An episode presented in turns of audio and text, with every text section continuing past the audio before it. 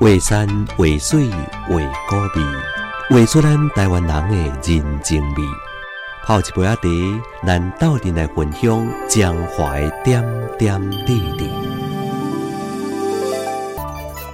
永靖永远静平，永远平安无纷争。一个敢若听地名，都互人感觉真感动的所在。伫咧百万年前，永靖第一大姓陈姓家族。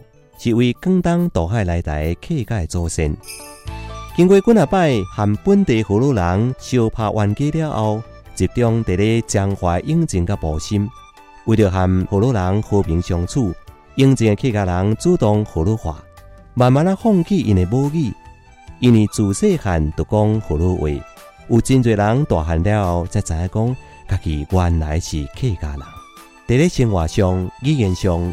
永靖已经彻底闽南化了，可能就是因为安尼，永靖发展出真独特的永靖腔，有永的尾音，拢发成 n。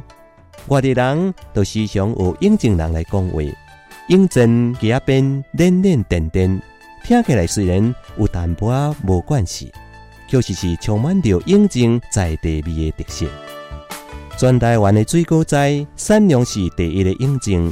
一直是农业研发的重要据点。日据时代，台湾唯一的农业的市场也设伫咧永靖。有一句永靖的歌谣伫讲：“种农花销全省，槟榔叶拿银票。”永靖人靠着农业来致富，农会存款的金额也把管大家着专江华第一。历史学家林兴都到永靖做调查时阵，伊捌学了永靖是台湾上界水的农村之一。但是，伫咧残垣之美以外，永靖的包容之美，更加让人感觉温暖甲感动。为山为水为高味，画出着咱中华人的人情味。FM 八八点七辉煌广播电台，甲咱斗阵听笑中华点点滴滴。